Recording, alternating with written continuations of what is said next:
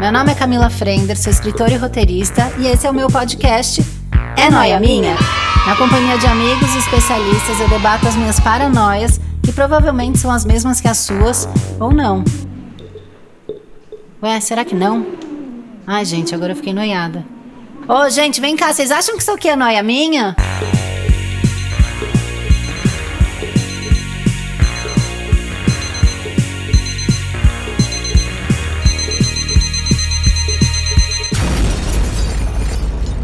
Mais uma noia minha! Gente do céu, o tema de hoje, olha, eu nem sei o que dizer. Porque a gente vai falar sobre ele, que sou eu, sou você, talvez seja a sua prima, a sua tia. A gente vai falar sobre o jovem místico. Você não tá vendo por aí pipocar matéria, Instagram, falando do, dessa coisa do jovem místico? Que a gente está se apegando a tudo. É uma hora é a astrologia, depois é o reiki, depois é o cristal. E a gente vai indo e vai somando, e a numerologia, e só pega o voo se somar oito. A gente está ficando maluco, né? Até que ponto isso está controlando a gente? E até que ponto isso é legal, divertido ou barra ajuda a gente em alguma coisa? Para falar sobre isso, ele voltou. Eu acho que ele é o recordista aqui do Noia. O André Carvalhal está de novo aqui. Oi, amigo, como você tá? Oi, eu tô super bem, tô super feliz de estar de volta aqui. Eu amo que toda vez que eu venho, chove gente lá atrás de mim dizendo Viva sendo Noia, eu viva sendo Noia. Os Noiers são fofos. É, pois é, e tô super, super feliz de estar aqui mais uma vez. Obrigado, amiga, pelo convite. Estou com uma amiga do André que é misteriosa, tá? Vamos chamá-la de Ju. Além de misteriosa, ela é ex-mística. E eu achei isso absolutamente maravilhoso, porque eu, como sou a pessoa mais influenciável do mundo, já tô, meu Deus, será que eu vou virar ex-mística agora, depois de conversar com ela? Ela tem um Instagram que chama Espiritualidade Mercantil. Eu não sei se você segue, mas se você não segue, segue lá para você ficar noiado de verdade. Se você não segue esse Instagram, você ainda não sabe o que é noia. Oi, Ju, tudo bem? Oi, tudo bom? Obrigada pelo convite. Eu tô muito feliz que você tá aqui, viu? Porque eu tava louca para conversar com você. Vamos começar, Ju. Eu queria muito que você me contasse por que que você virou ex-mística. Como é que você era? Você era tipo eu, que fica olhando a data melhor para assinar o documento, conforme o planeta tá não sei aonde. Aí sente uma energia estranha numa pessoa, já não quer mais fazer negócio com ela. Você tinha essas noias? Por que, que você virou ex-mística? Provavelmente eu era bem pior que você. Eu era super assim, via lua, via horário, data para poder assinar documento, para poder mandar oi, para poder fazer qualquer coisa. Tudo tinha que ser muito sincronizado. Isso toma muito espaço, né, na vida. Mas até então eu nunca tinha percebido isso que tomava, sabe? Eu achava que eu estava fazendo bem para mim, que eu estava no caminho certo e que quando as coisas davam certo, eu associava que era por isso. Nossa, deu certo porque eu fiz lá no 1111. E se deu errado foi porque eu não fiz certo, sabe? Tipo, a culpa foi minha. Sei, faltou algum ritual, né? Exatamente. Sim, a gente fica presa nos rituais, cara. E isso é muito doido porque vai desde a simpatia que a gente aprende com a avó. Cara, eu que tenho família no interior, são muitas coisas que não podem. Desde o bebê água no sol porque a boca entorta, até passar embaixo da escada, sabe? Porque não pode. O número 13 e não sei o quê. E a gente vai somando tudo isso, né, na vida da gente. Sim, eu acho que é bem isso que você falou. Vai acumulando uma bagagem. E aí, quanto mais velho a gente fica, já não sou tão jovem assim, né? Vai ficando pesado a simpatia, o que tua avó falou, crença popular. Inclusive, isso foi o tema da minha terapia de ontem, assim, né? Como que uma crença, que uma coisa que meu pai me falou quando eu era criança, eu trago até hoje, assim, que é acordar com o pé direito, sabe? Por que, que a gente não consegue se livrar, né? E é capaz de dar errado mesmo se você acordar com o pé esquerdo. Porque você vai ficar esperando que vai dar errado. Você tá com esse olhar do dar errado, então você tá reparando nas coisas que vão dar errado. É bem maluco isso. Agora, André, você teve isso já, tipo nós, ou você é mais livrão? Não, eu super tive. E eu lembro uma vez quando eu comecei a fazer a transição para esse mundo da espiritualidade, que eu estava no táxi assim com uma amiga minha falando assim, não, eu tô super bem, eu tô super resolvido. E aí eu tomo banho disso, eu pego uma flor daquilo, eu faço não sei o que, não sei o que eu estava assim completamente compulsivo, completamente desestruturado e eu estava achando que estava tudo bem, que estava maravilhoso. Todo bucado, né, na simpatia. Né? É, todo bucado, exatamente. Por onde eu ia eu carregava coisa para abanar, para espantar, para balançar. Ela falou assim: ah, amigo, só cuidado para isso não virar um vício, né? Só cuidado para isso não virar mais uma função na sua vida.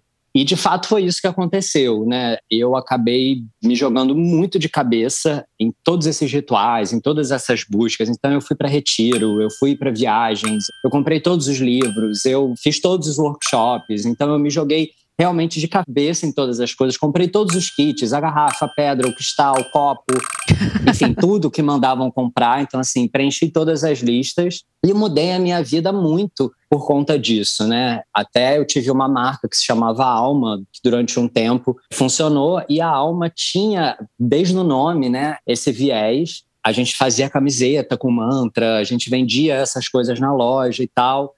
E em algum momento aquilo parou de fazer sentido para mim. Eu comecei a cair mais na real, né? Assim, adorei o que a Ju falou, né? Que às vezes quando dá certo a gente acha que foi por conta das coisas e quando dá errado a gente acha que a culpa é nossa. E aí eu comecei a ver que estava dando muito errado e que eu estava me culpando muito. E uma coisa que era para ser legal, que era para me botar para frente, estava me fazendo sofrer e me, me, fazendo sentir um merda, porque assim, com cristal, com pedra, com não sei o quê, eu não estou ganhando dinheiro, eu não estou deslanchando, a coisa não está indo para frente. Então você sente assim, cara, então nem com a ajuda do divino você consegue. E aí foi quando eu comecei a entender que não estava sendo legal. Depois eu comecei a entender que na marca também não estava sendo legal, então comecei a questionar muito essas conexões, né? Uma pessoa me mandou uma mensagem uma vez no direct falando: é um absurdo você fazer uma camiseta com um mantra, porque isso é completamente contra a filosofia, não sei o quê. Então, coisas que para mim eram muito naturais, eu comecei a questionar de uma hora para outra. E aí, enfim, fui mudando um monte de coisa. A gente pode depois falar mais sobre isso aqui. Você lembra, Ju, com você, em que momento foi que a ficha começou a cair? Como que você começou a ver que não era bem por aí? Eu sempre falo que foi um processo longo, né? De sair do misticismo, assim, não foi um insight que eu tive ou uma grande revelação, nem nada disso. Eu acho que começou quando eu me filiei a um partido, porque, enfim, né? O país está um caos, e eu pensei, ah, eu preciso mudar. eu preciso fazer alguma coisa, tipo a Tina. Eu preciso fazer alguma coisa a mais. A Tina é maravilhosa da vida de Tina. E aí eu entrei nesse partido e todo mês tem reunião no núcleo que eu faço parte, que é no centro de São Paulo. E são pessoas comuns, assim, não são os políticos, não são os vereadores, não são os deputados que estão lá, são os cidadãos que eles estão discutindo como que a gente pode mudar a nossa realidade. E, e isso para mim assim começou a fazer muito sentido. Parecia que era uma espiritualidade na prática. E aí eu entrei num lance, assim, nessa época, de que toda pessoa espiritualizada tinha que ser de esquerda. Porque eu tava vendo o que eu queria na espiritualidade, eu tava vendo ali dentro do partido. E então eu comecei a querer fazer essa conexão das duas coisas, assim, da política com a espiritualidade. E aí eu acho que eu fui querendo ir mais pra prática mesmo, sabe? Com isso eu fui aumentando, sei lá, minhas leituras, que não eram só leituras místicas mais. Eu acho que teve um livro que foi muito marcante, assim, para mim, que foi o Psicopolítica, do Byung-Chul Han, que quando eu li aquele livro, assim, eu pensei, meu Deus do céu, é exatamente a espiritualidade da nova era, essa técnica de dominação. E aí eu acho que com isso, que não foi por isso, minha vida melhorou muito, melhorou financeiramente, melhorou de relacionamento, melhorou um monte de coisa, assim. E eu comecei a me sentir muito mais segura. Comecei a ter um psicológico muito mais equilibrado. Retomei algumas amizades que eu tinha me afastado. E aí eu pensei, né? Tem caroço nesse angu, né? Não é coincidência que tua vida fica mais segura e você fica também com mais saúde mental, né? Agora, vocês perceberam qual era o limite disso, né, na vida de vocês. Mas quando vocês começaram a perceber que isso na internet estava virando uma parada meio prejudicial, assim, de influenciadores nessa linha do ai, pensa positivo que volta para você ah, eu, eu não tenho problema porque eu sou otimista, então tudo para mim rola, e daí fica essa coisa absolutamente desconectada da realidade, né? Onde são pessoas que vivem num esquema super bolha, né? Que não condiz com a maioria dos seguidores que estão ali. E aí, né, uma pessoa normal, que, que não vive dentro dessa bolha, começa a achar que ela está atraindo o problema dela, né? Pelo pensamento. Quando vocês começaram a se incomodar com esse tipo de discurso nas redes sociais, assim? Então, para mim, isso foi super importante, porque eu comecei a ter um pouco dessa noção do ridículo quando eu comecei a ver nas outras pessoas. Eu acho que a Tina, né, que a gente acabou de citar, acho que ela foi uma pessoa que veio muito para isso, né, para falar sobre um pouco dessa despolitização da espiritualidade, o quanto a gente coloca muitas vezes toda a expectativa na espiritualidade de resolver um monte de coisa. Eu particularmente acho que a crítica, né, e a sátira, né, enfim, tudo que se fala sobre o jovem místico, para mim não tem nem tanto a ver com você não acreditar ou você não ter fé, sabe? Eu acho que você pode acreditar e ter fé em muitas coisas, né? Que não necessariamente precisam ser essas até aqui que a gente está falando. Sim, mas é a responsa, né, de pregar isso. Pregar, eu acho que é uma responsa, colocar a responsabilidade em cima de todas essas coisas e despolitizar. Então, acho que isso que a Ju falou, eu também me identifico muito com ela, a gente se aproximou muito por isso também. Quando você começa a ver na prática essa coisa de você criar a sua realidade através das ações e não somente através da força do pensamento, da energia, né, da crença, de todas essas coisas. E aí eu comecei a ver, né, em vários influenciadores, em várias pessoas que criavam conteúdo nessas falas, algumas sérias e outras de sátiras, como o próprio perfil da Ju, o, o Acaba Jovem Místico. Então, quando eu comecei a ver isso de fora, como se eu estivesse me olhando de fora, eu comecei a ver o quanto muitas vezes eu estava sendo ridículo mesmo, né? e quanto eu estava, às vezes, sendo extremamente preconceituoso, classista, eu estava oprimindo outras pessoas. Eu estava com discursos como, ah, você cria a sua realidade, né? Eu tenho em livros meus que eu já escrevi falando sobre isso.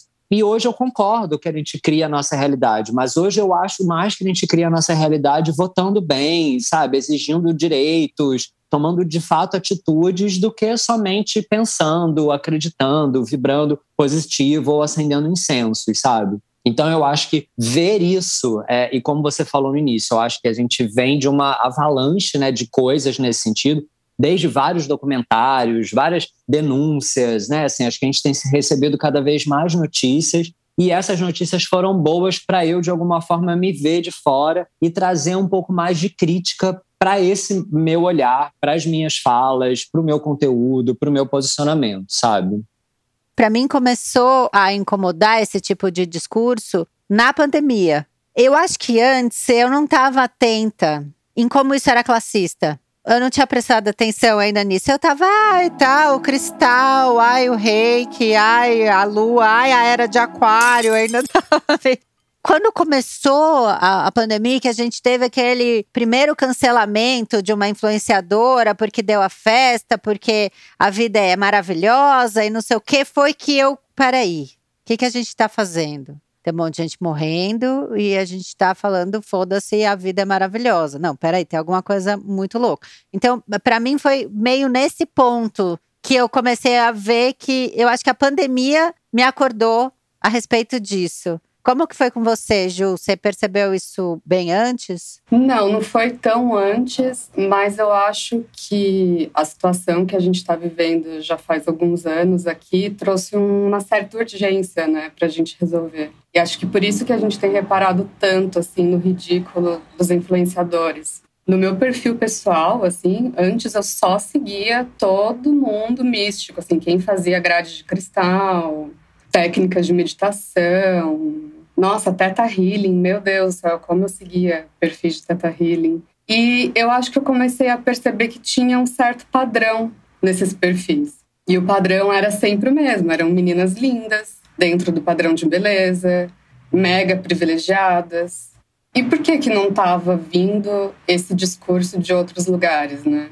Eu acho que começou a me incomodar quando eu comecei a ver esse padrão, assim, que ficava repetindo o tempo todo. Vocês falam isso, é muito maluco, porque é muito parecido, André, com o que a gente já falou aqui a respeito da moda. É muito parecido com o que a gente já falou aqui a respeito das blogueiras de moda né? Que é sempre esse caminho, assim, da gente seguir e virar uma febre, e aí, de repente, perceber: não, pera, eu preciso filtrar, porque isso daqui tá me fazendo mal. Eu não tenho que ter tudo, eu não tenho que trocar de look todos os dias, né? Eu acho que é o mesmo caminho, né? Total, super, super. E eu acho que isso tem muito a ver com um momento onde algo que poderia ser legal acaba sendo cooptado, deturpado, exagerado, né? E quando acaba indo por um outro caminho. Para mim, é inegável que a gente vem passando por uma expansão de consciência planetária. Mas essa expansão de consciência, para mim, ela foi viabilizada pela internet que conectou todas as pessoas e que hoje a gente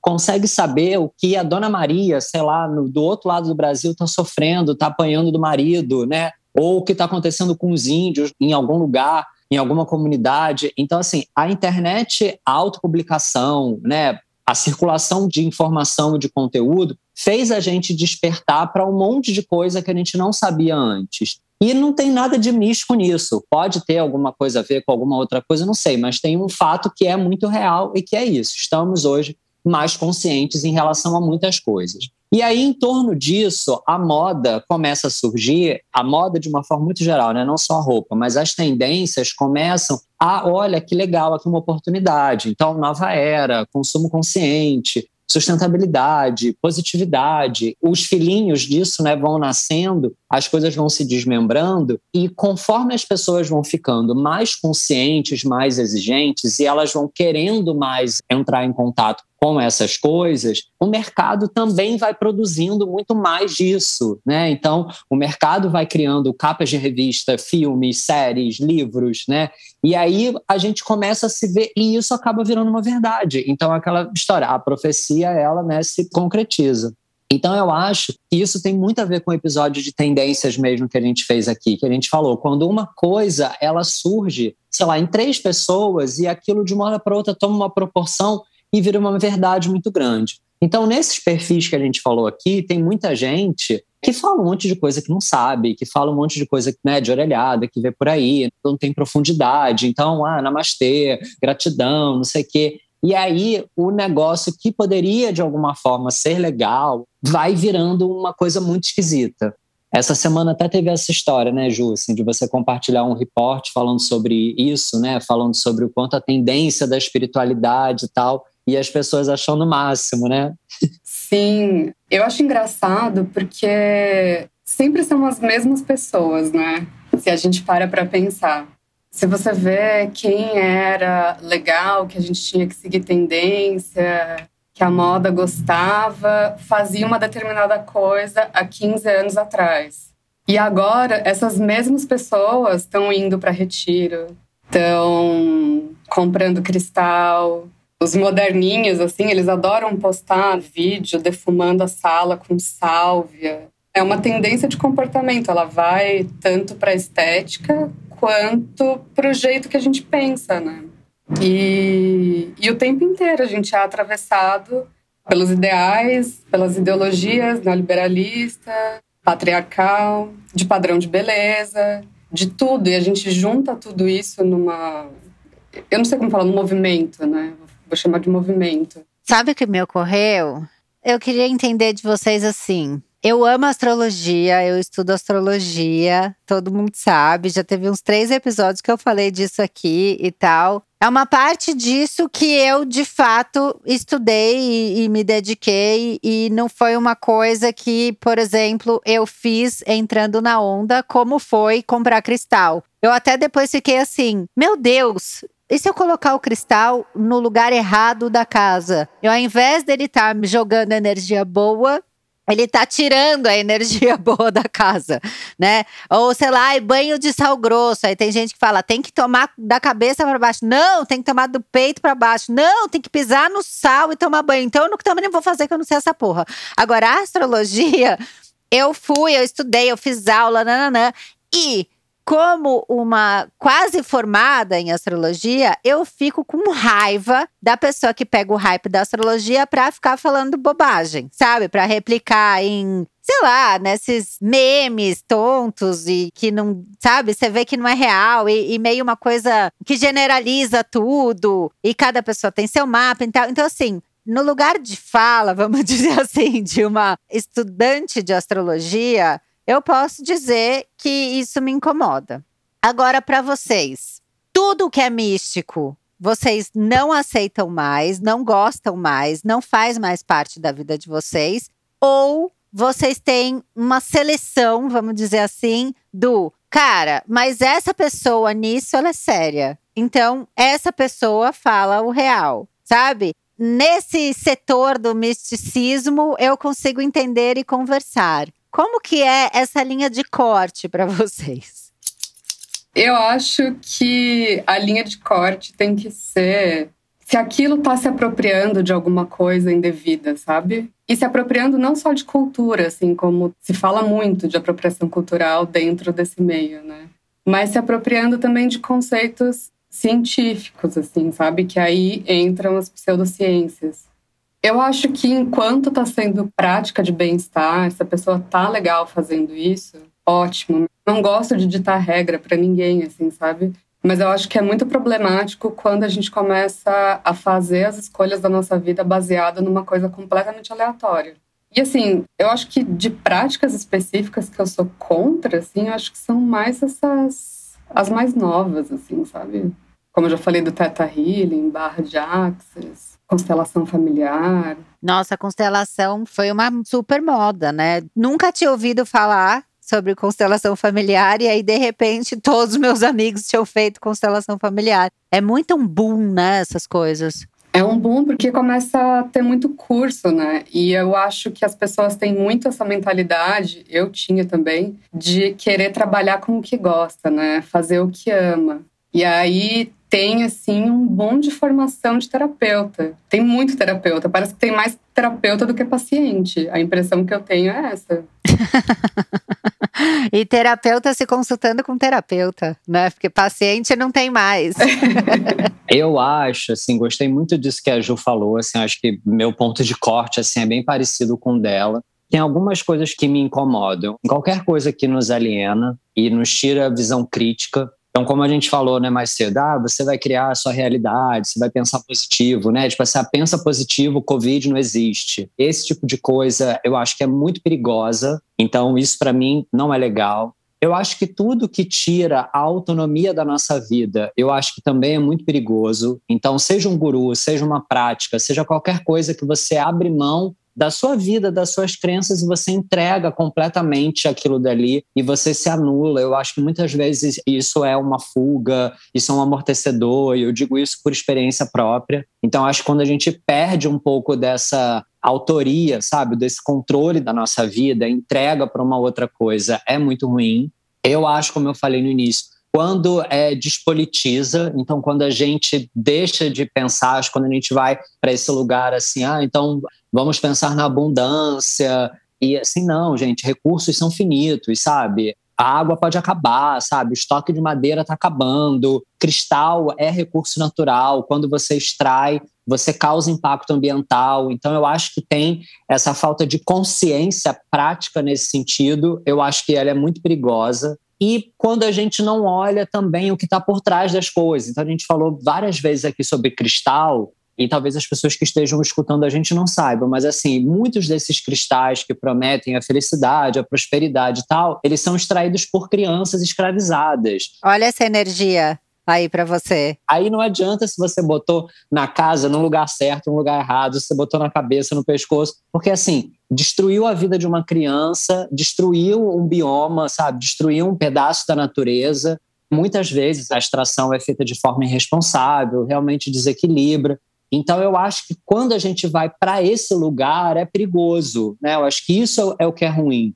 Acreditar, ter fé, eu acho que isso não é ruim. Eu acho que a gente pode acreditar em coisas, mas quando, sei lá, a gente até brincou aqui, né, já falando da esquerda um pouco, mas quando a gente vai para a direita também, né, a gente também vê que tem essa direita gratiluz que é tipo super a favor de Deus, da família, mas que não tá nem aí para as pessoas negras, para LGBTs, não tá nem aí, tipo, para um monte de coisa, e é a favor de arma, e é a favor de morte, sabe? De você resolver as coisas na violência, de resolver as coisas no tiro, mas ao mesmo tempo acredita, né, nessa força divina. Eu sou uma pessoa de Deus, mas bandido bom é bandido morto. Você fala oi?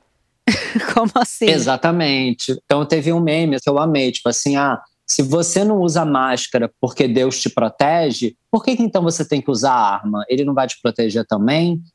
Que é isso, né? Maravilhoso. Assim, não boto máscara porque assim, Deus é mais, a água benta me livra, então não preciso de máscara. Mas eu preciso de arma, porque se o bandido vier na minha casa é isso. Bandido bom é bandido morto. Então eu acho que é nesse momento que a coisa ela degringola, né? E aí eu acho que ela passa a ser muito mais nociva do que trazer qualquer tipo de coisa boa, sabe? Não só para gente, quanto para o planeta, quanto para as outras pessoas. Então, eu acho que quando a gente acha que a gente está na luz, que a gente está vibrando na força, na consciência, mas a gente está sendo muito inconsciente, a gente está desconsiderando uma série de coisas, sabe? Então, para mim, esse é um problema. Acho que a crítica, né, assim, é, e pelo menos isso também é o que eu percebo. Eu acho que é muito sobre esse movimento das pessoas que não têm propriedade de nada e falam sobre as coisas, esses milhões de coaches e terapeutas, né, que se apropriam de conceitos, deturpam conceitos para vender coisas para as pessoas, para lucrar em cima da tragédia das pessoas, para ganhar dinheiro com a infelicidade, com os traumas.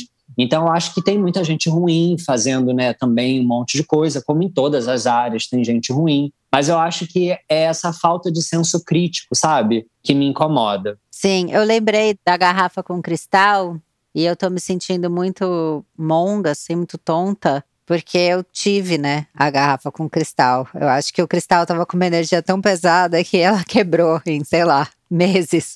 A minha também, viu? A sua também? então, a minha quebrou. E aí eu lembro de eu encher a minha garrafinha de cristal e descer para fazer uma esteira, muito conectada comigo mesma, numa sensação do tipo. Cara, olha que legal, além de eu estar tá fazendo exercício, que já é uma coisa, né, pro meu bem-estar e tal, eu ainda tô né, ingerindo uma energia good vibes porque eu tô com essa garrafa de cristal. E é tão elitista esse pensamento que você em nenhum momento se questiona, né? Até hoje, muito obrigada. De onde veio esse cristal? Da onde tiraram esse cristal? Que energia que tem nele? Por que, que ele está aqui? Por que, que eu preciso dele dentro da minha água? Será que não é muito pior ele estar tá aqui?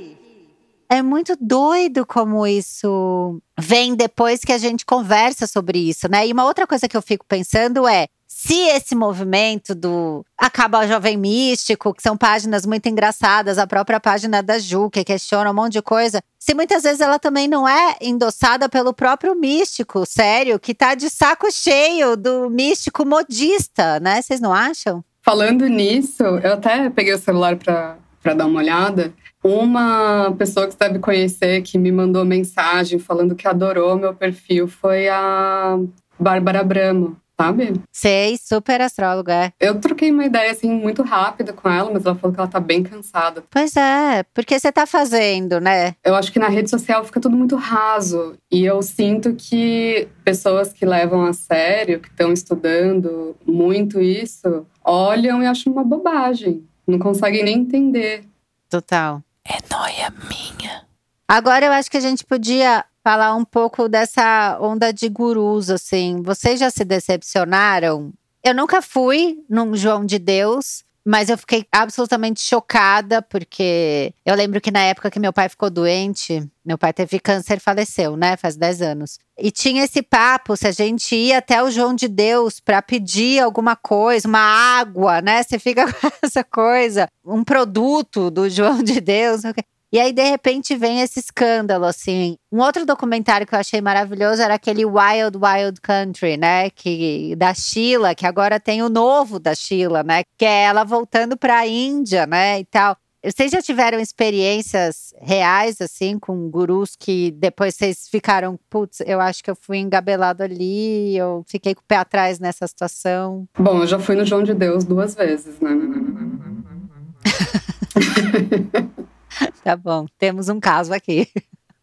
Mas eu acho que tirando o João de Deus, eu hoje em dia me pego pensando muito nas coisas que eu ouvi das pessoas que eu tinha como guru, que eu tinha como mestre, que eu me espelhava muito.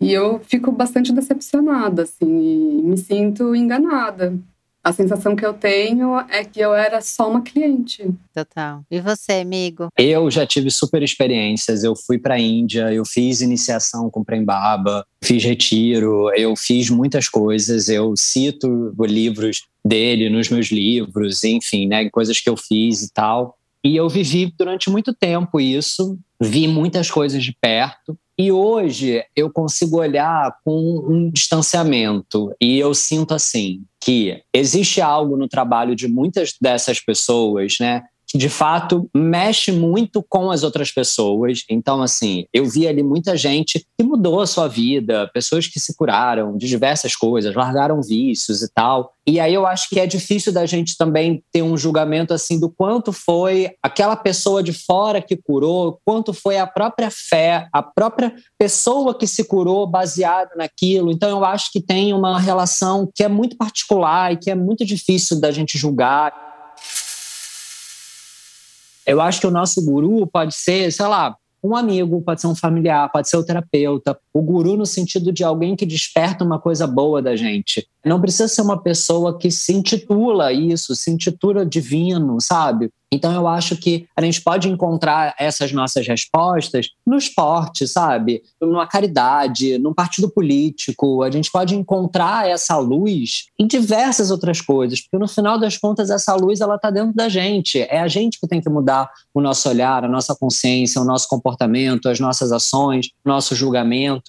Então, é isso, assim, eu reconheço e reconheço que, para mim, muitas dessas coisas foram boas. Então, por exemplo, vários livros do Prembaba foram muito importantes para mim, me ajudaram em muitas coisas, eu não vou negar isso. Mas hoje eu entendo que ele é um escritor, sabe? Ele é uma pessoa que escreveu coisas e que eu vou lá e eu leio com a minha crítica e tem coisa que eu concordo, tem coisa que eu não concordo, tem coisa que eu acho legal, tem coisa que eu não acho legal. Não é mais uma verdade universal, né? Como já foi em algum momento. É isso. Eu acho que também tem a ver com um certo limite, um certo ponto de corte que, que é, eu acho que também para cada pessoa, em cada momento, em cada necessidade, eu acho que a gente vai entender que é um pouco diferente.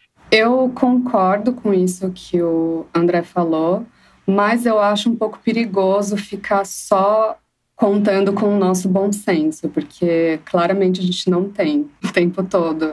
Sim. Então, eu acho que muitas vezes é difícil discernir, assim, principalmente porque essas pessoas pegam a gente num momento muito carente, que a gente está muito vulnerável. Então, eu não sei como seria o ideal fazer isso, mas essas pessoas não podem ter esse poder todo. No Brasil é crime charlatanismo. Como que deixaram o João de Deus fazer tudo aquilo, sabe? Por que, que ninguém estava olhando? Eu lembro que quando eu fui lá, só tem gente assim, rica. É muito caro para chegar lá. Não dá para você ficar indo todo mês lá. Você tem que juntar uma grana e ir. Você tem que ir até Goiânia, pegar um ônibus, sabe? Não é para qualquer um, assim, essa salvação é só para quem tem dinheiro. É foda, então eu acho que a gente não pode ficar contando só com o bom senso. Eu acho que a gente talvez tenha mais acesso a algumas coisas, mas também não quer dizer que a gente não fique vulnerável em algum momento. Não sei quem seria essa autoridade, se seria o Estado que teria que intervir, não sei. Eu acho que essas pessoas têm que parar de ter tanto poder assim. Sim, é muito doido isso que você falou, que a gente tem mais acesso a essas coisas, né? Mas ao mesmo tempo a gente não está protegido de nada, né, por ter esse acesso, né? A gente tem mais acesso a cair no truque, de repente. isso que é muito legal, né? Muito interessante. É, o algoritmo, né? Tá aí para isso. e aí, eu fiquei fritando agora enquanto vocês falavam, que é a minha profissão, né? Noiar. Eu fiquei pensando, agora a gente está falando muito sobre isso, né? Sobre Acaba Jovem Místico, sobre essa mercantilização, né? Questionando isso, um monte de guru, né? Aí foram revelados lados obscuros e tal. Qual vocês acham que vai ser a tendência disso? Né? A gente vai, de repente, se cansar de tudo e parar de acreditar em absolutamente tudo. Para onde está indo? É aquela coisa que a gente fala, fala, faz tanto, tanto, tanto que de repente a gente vira radical e não aguenta mais? Ou vocês acham que vai existir algum equilíbrio e que isso que está acontecendo agora é apenas um filtro para a gente prestar atenção em como a gente se comunica, em quem a gente acredita, nas coisas que a gente compra, nas coisas que a gente vende? Como que vocês enxergam a tendência disso? Olha, eu entendo, pelo menos assim, pelo meu olhar de comportamento, a gente vive ciclos de tudo, né? Então a gente provavelmente vai esgotar esse ciclo, essa tendência, como qualquer outra tendência, como o tie-dye, para pessoas que veem isso como uma tendência. Para as pessoas que não são realmente estudiosas, para as pessoas que realmente não têm esse senso crítico, para as pessoas que se relacionam com tudo isso de um lugar de modismo, né, de um lugar de fragilidade e tal, eu acho que para muitas pessoas, da mesma forma como isso chegou e tomou conta, eu acho que isso vai sair até que venha uma outra coisa, até que daqui a pouco isso volte de um outro jeito diferente, e aí não é mais o cristal, mas é uma outra coisa e tal. E sei lá, daqui a algum tempo volta o cristal e volta a garrafinha. Acho que quando a gente olha para trás, a gente vê isso mas eu acho que para muitas pessoas, né, que realmente estudam, acho que isso pode levar muita gente a buscar um lado sério, né, das coisas, como a Ju falou agora, talvez isso possa despertar a vontade de, sei lá, políticas públicas, sabe, de algum tipo de controle. Eu acho que isso pode também ir para um lugar mais positivo, de regulamentações, sei lá. Também não, não sei o que, que seria isso, mas acho que a gente pode ter esse lugar também mas acho que para todo mundo que se relaciona com isso de um lugar de tendência, isso vai ser como já foi a yoga, né? Tipo assim, tirar a foto de yoga no pôr do sol, né? Yoga, foto de yoga na praia. A gente entrava no Instagram, aí era só isso. Aí depois é foto das pessoas meditando. Aí depois é foto das pessoas não sei o quê. Então, assim, para muita gente é uma ondinha. E aí essa ondinha vai passar. E para outras pessoas, eu acho que isso pode despertar algum tipo de consciência, de pensamento crítico. Acho que a Ju foi um pouco essa pessoa, né? Assim, ela pegou o que ela sentiu de insatisfação, de frustração e transformou isso ali numa micropolítica, né? num perfil que fala sobre essas coisas, que propõe o pensamento crítico para essas coisas. Então, acho que isso também pode acontecer. Eu concordo 100%. Eu acho que quem está nisso porque está na onda, está surfando na onda, vai para a próxima. Inclusive, eu acho que esse ano saiu uma matéria muito boa falando que os novos influencers são uh, pessoas que sabem do assunto. E aí eu lembro que uma das pessoas que estavam nessa matéria era uma ginecologista, Cidinha, e o psicanalista Lucas Lidick. E eu achei muito legal isso, assim, se essa for uma nova tendência, assim, né? Seguir pessoas que não são só influencers de beleza ou que só seguem modismo. É que é uma coisa que vai além do hábito e vai realmente para o conhecimento de causa, né? Então não sou só eu aqui falando porque ah, porque olha que legal, porque eu fiz, porque eu gostei e tal. Não é a influência só desse lugar. É a influência de um lugar de realmente alguém que entende, que conhece, que critica, que traz todos os lados, todos os pontos. A Cidinha teve aqui. Ela é maravilhosa. Ela fez um noia com a gente. Ela é muito legal. E aí eu fiquei pensando também trazendo misticismo aí para irritar vocês, tô brincando. Mas é muito maluco isso, porque se você for pensar pelo lado da astrologia, se a gente falar em era de aquário, se a gente disser que a gente está saindo da era de peixes indo para a era de aquário, é esse movimento, né? A era de peixes é uma coisa muito mais espiritualizada, Jesus Cristo, guru. E se a gente for pensar na era de aquário, é uma coisa até do que a gente falou, né, da elitização de tudo. A era de aquário não, tudo para todos, né? A gente acaba com isso de que só algumas pessoas têm acesso a isso e a própria pandemia que a gente vem enfrentando daqui a pouco há dois anos, né? Tem essa coisa também da percepção de todo mundo morre. O rico, o pobre, não importa de qual país, todo mundo morre. Então, Eu não sei também se é uma mistura de tudo, né? Desse rabicho que a gente viveu de gurus e tal, para essa coisa do vamos parar de criar mini clãs e fazer uma coisa mais horizontal, assim, a respeito disso, sabe? A sensação que eu tenho é que, assim, quando a gente olha para o passado, para a história, guerras, pandemias e revoluções mudam o curso da história para sempre. Né, a gente viveu uma revolução muito forte, que foi a revolução digital, como eu falei, que trouxe mudanças muito grandes para a nossa vida. A gente viveu uma pandemia e a gente vive uma guerra, né, quase que por dia, né, guerra se a gente for falar, né, de um lugar mais ideológico. Então isso de fato vai mudar a nossa vida. A nossa vida ela já está mudando, mas ela não vai mudar para todas as pessoas. Então eu acho que é importante a gente também ter essa noção. Mas quando a pandemia começou, a gente ouvia muito e falava também sobre isso, né? Agora é a nova era. Né, agora a gente tem a chance né, de ver tudo acontecer. Mas se eu for pensar pela pandemia, a nossa nova era a gente não cumpriu o que era para ter sido feito, então a gente já fracassou.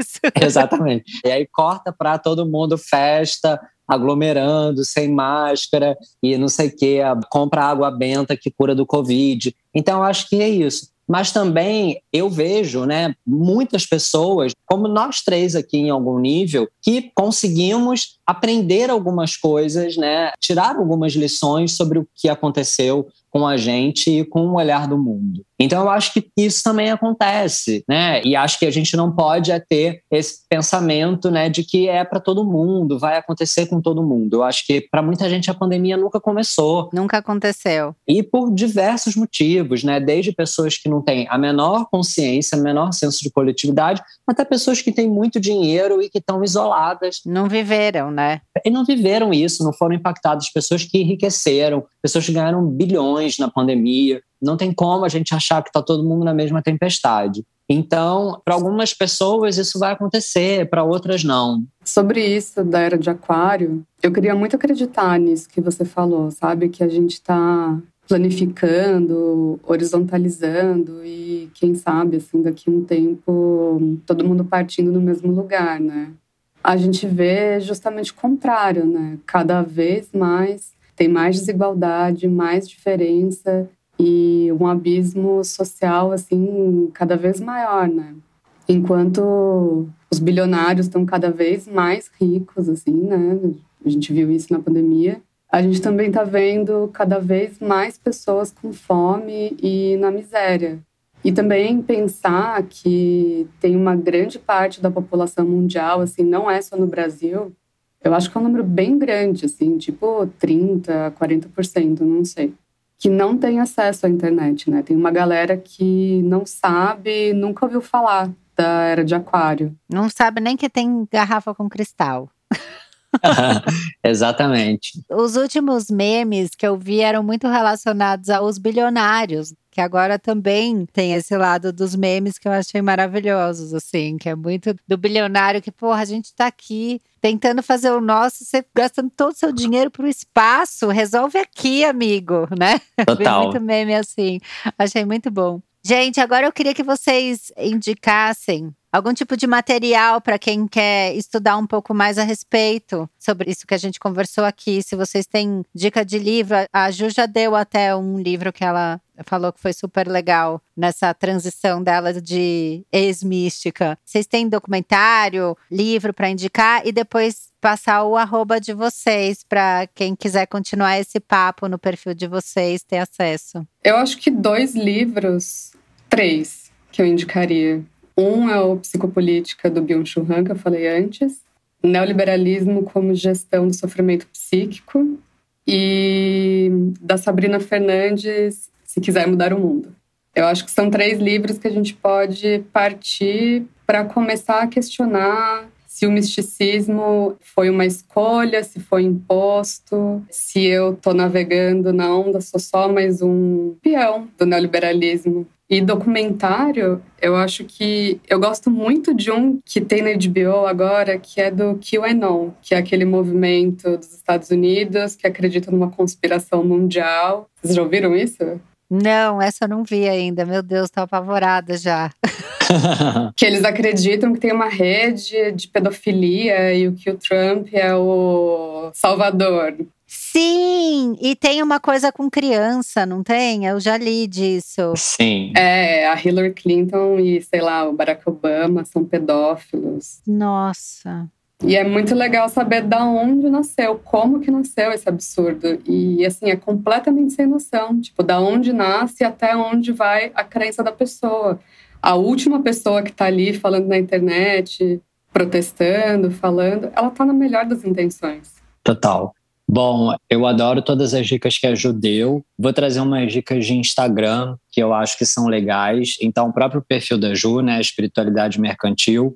Qual o perfil da Bibi? Arroba Bibi Bailas e arroba Física e Afins. Ela fala muito sobre essas pseudociências, desconstrói um pouco isso, né? Ela é física, né, Ju? Ela é doutora. Que legal. Ela é doutora em física, então eu acho que ela desconstrói um pouco isso e fala muito sobre essas terapias e essas paradas.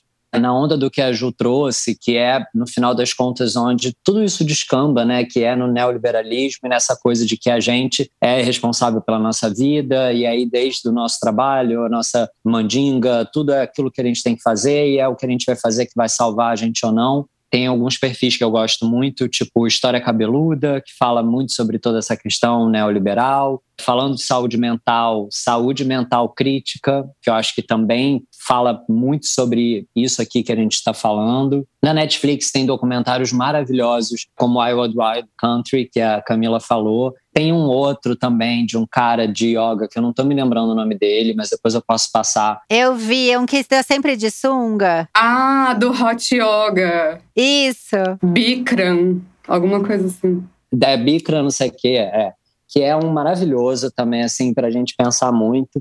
Então, acho que é isso. Acho que assim, acho que complementa bem. Acho que são alguns lugares para a gente despertar esse olhar mais crítico, sabe?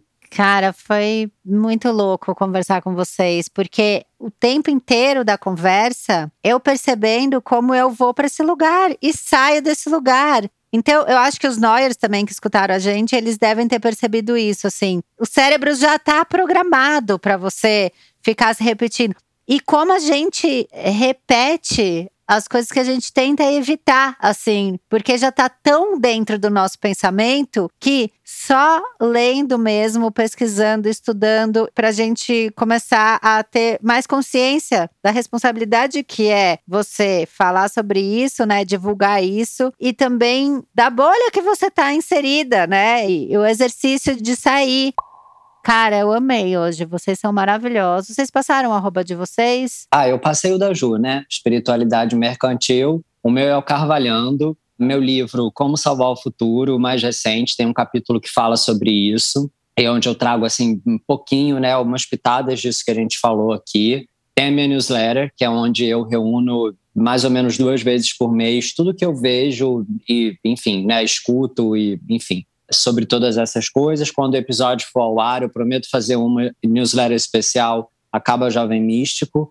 E aí eu vou juntar ali tudo que a gente colocou aqui, botar o link também para as pessoas ouvirem o episódio e tal. E aí lá no meu Instagram, que é Carvalhando, tem um link para assinar e todas as informações e todas as coisas. A newsletter dele é muito boa mesmo. Todas têm uma estrelinha na minha caixa de e-mail, porque eu leio mais de uma vez. Ah, que amor, que bom, adorei. Adorei, obrigado.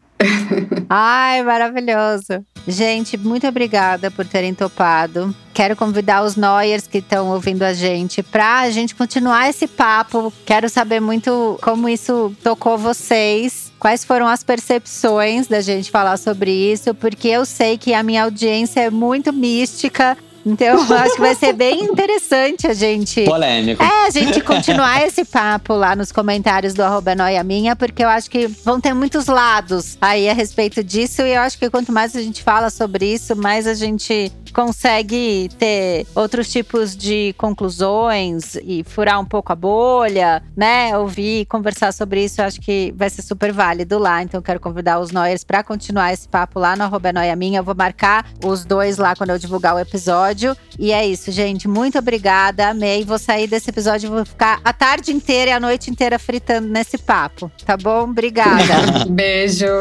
Beijo. Tchau, tchau.